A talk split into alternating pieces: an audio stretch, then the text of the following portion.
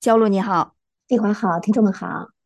那刚刚我们谈到说，这个因为飞机座椅倾斜的问题产生这个纠纷哈，最后还被处以行政拘留的这个 报道哈。其实因为这样的一一些小事情，然后最后导致这么大的一个后果哈，其实真的是没有必要哈。那我们在谈到这个飞机座椅倾斜的问题之前，能不能跟大家说一下，它这个倾斜座椅它是怎么工作的呢？对，啊，我们经常也是很多人说，哎，我的这次旅行有点小小小的不愉快哈，是因为可能跟这个前后的啊这个乘客稍微因为座椅问题啊发生了一点啊小小的这个争执啊。那我们今天就先来和大家就是聊一聊这个倾斜座椅它的工作原理到底是怎么回事儿。那么它的最基本的这个机械原理呢，我们大家都可以看到，就是在我们的这个座位下面的结构中呢，它是有一套这个机械设备的，它包含一个枢纽，还有呢将它连接到。扶手上的一个按钮的这个电线，还有一个呢是使这个座椅恢复直立位置的一个气动罐。那么从这个座椅制造商的角度呢，它也是称它为是一个运动学的一个原理。那么对于航空公司来说呢，就是这么简单的一套这个倾斜椅呢，其实它也意味着几个方面的成本。那么首先呢是它的这个维护成本，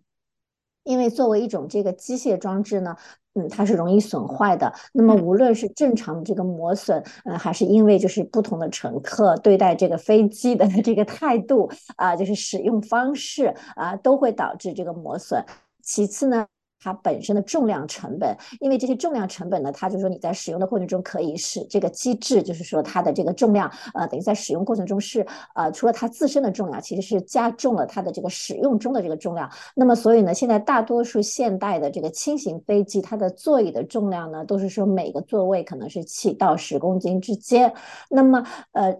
减轻它的这个座椅的重量呢，就意味着可以减少携带它所需的这个燃料。那么第三个成本呢，其实就是跟我们的人为的这个因素有关，啊，也可以称它是一种叫中断成本，是因为如果乘客在这个座位倾斜的这个礼仪问题上相互发生争执呢，这个空乘人员就必须花时间、花精力啊，来扮演一个像校园老师或者是一个社区的调解员的一个角色，这其实呢也是一种成。嗯，所以刚刚你提到这三点哈，对于这个航空公司来说，这个倾斜座椅其实它的这种成本其实还是蛮大的。正因如此哈，那现在就是有一些航空公司，我知道他们在开始说用这个新的那种座椅，就是它是不是那种倾斜的，而且更加的就是轻便的，成本更低的这种座椅，是吧？对，其实早在十多年前呢，呃，就有新一代这个高度工程化的这个超轻型的这个座椅开始进入市场。那么它之所以超轻呢，呃，主要的原因就是因为它是没有这个倾斜功能的。那么有一些营销方面的这个专家呢，就称它为叫做预倾斜，就是将这个靠背呢固定在完全直立和略微倾斜之间的一个某个角度。那一开始的时候呢，它主要是针对的那些是低成本的一些航。航空公司，那包括就是只运行几个小时的一些航班，那么这些航空公司呢，就是减少运营中的这个所有的装饰，那么它就是也能减少它的这个燃料成本，嗯，那么比方说有一个英国航空公司叫 Jet Two 呢，它是一家就是最早采用这么一个。呃，座椅的一家公司，呃，它是用的一个叫做欧洲套餐的一个呃度假公司来引入的。那么这个公司呢，它是在零九年呢就选择了当时新兴的呃一种就是叫做呃预倾斜座椅，它它的制造商呢是叫做 Acro，它就是彻底改变了这个航空公司对于这个座椅的这个看法。那么呃，它的这个呃，它缺乏倾斜呢是其中的一个方面。那它另外有一个创新的这个。形式呢，就是将这个座椅从这个座宝背之间呢，它是把它雕刻成一个固定的凹形桶的这个形状。那么从后面来看呢，这种形状就是呃，意味着就是腿特别长的乘客呢，可以把这个膝盖放在这个桶的这个两侧，从而呢获得几厘米的这个潜在空间。嗯，它这个其实也符合我们那个人体学哈。其实呃，虽然没有倾斜，但是可以达到那种就是让自己还是处于比较放松的状态。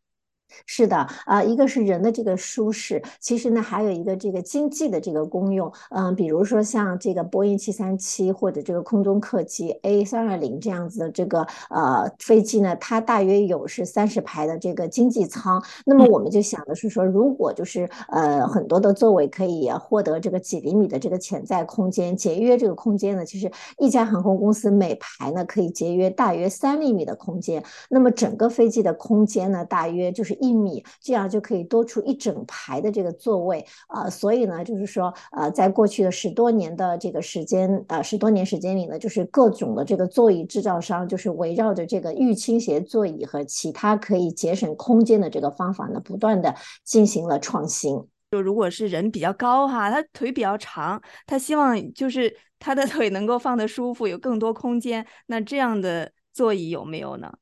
对，呃，因为很多的这个大型的全服务航空公司呢，它目前还没有采用这种就是超薄的，就是易倾斜的这个座椅。但是呢，它又为了达到与那些低成本的竞争对手，就是说，比如说已经采纳了一种座椅的一些航空公司进行竞争呢，啊，他们会采用有一种方法，我觉得我们也可以和听众朋友们分享一下，或许你可以在。呃，购买机票的时候留意一下啊，他们呢这个方法是在经济舱的前部呢，就是出售经济舱加上额外的这个腿部空间的这么一个座位，这样呢乘客可以得到一个功能更齐全的这个座椅。那么它带有倾斜和交流电源插座。那么普通的这个经济舱呢可能会呃就是嗯没有电源或者是只有这个 USB 插座。那么这些呢也被称为叫混合式客舱。呃，所以呢我们也和这个听众朋友们分享。讲一下，那还有呢，就是讲到的其他的一些航空公司的改革的一些行为呢，包括就是说，呃，可能移动的头枕可能会消失，还有呢，座椅套可能会从这个织物变为皮革。嗯，总的来说，还是一方面，还是说围绕着服务这个客户，然后让他们有一个比较良好的这种旅途的舒适的感受哈。之前也说到说这个座椅倾斜，其实现在很多呃这个航空公司的座椅还是说可以倾斜的。这个问题又来了，说这个呃座椅到底是什么时候可以倾斜，什么时候不该倾斜呢？我们在倾斜的时候，肯定要考虑到其他人的感受，是吧？对，那其实简单的来说呢，我们就大家呃聊一聊这个几个注意事项吧。呃，首先在你打算要倾斜的之前呢，先看一下这个后面的状况。那可能你只需要这个三到五 秒钟的时间，呃就可以啊，快快的看一下后面这个呃座位上的乘客。那还有就是说，呃，看看他是不是正在使用小桌板啊什么的，对吧？总之就是不要给别人带来这个 很尴尬的局面。呃，还有一就是说，不要在这个用餐时间，就是突然去倾斜你的椅背。就算你可能是觉得自己比较腿长，就是不用不用倾斜的方式会非常不适，但是我们也想，也就是用餐时间也就半个小时嘛，对吧？呃，就是尽量克服一下。那还有一点呢，就是说，只是倾斜你需要的这个角度。那我们也知道它的这个倾斜幅度可以调整到，就是几乎是可以有点像啊躺下来一样，对吧？对对对。呃，但是呢，其实大多数的时间呢，你也不需要这样子。的这个平躺，那么呃，它的设计呢，其实也是让你只要稍微清醒一点点，就是既可以让自己舒服，也可以顾全到这个别人的感受，不至于让后面的人太这个逼仄。嗯，那还有一个呢，就是呃，向后这个倾斜的时候呢，要注意就是放慢这个速度，对，嗯，这样子也会说让后面的人不要觉得太突然，也觉得就是得到了尊重。嗯，还有一个呢，就是说最好是在你倾斜之前呢，还是和后面的这个乘客打一个招呼。呼，呃，因为大家这也是一段旅程，对吧？那我们当我们挥手说再见的时候，给彼此留一个很好的印象。嗯，是的，是的，特别是在这个近期这个过年新年期间哈，大家出行也增多了，倾斜座椅的时候还是顾及一下他人的感受，就是给自己给别人，也就是营造一个就是比较舒适的这种旅途的那种感受哈。哎，是的，谢谢谢谢焦露的分享，谢谢你。啊，谢谢大家收听，祝大家新年愉快。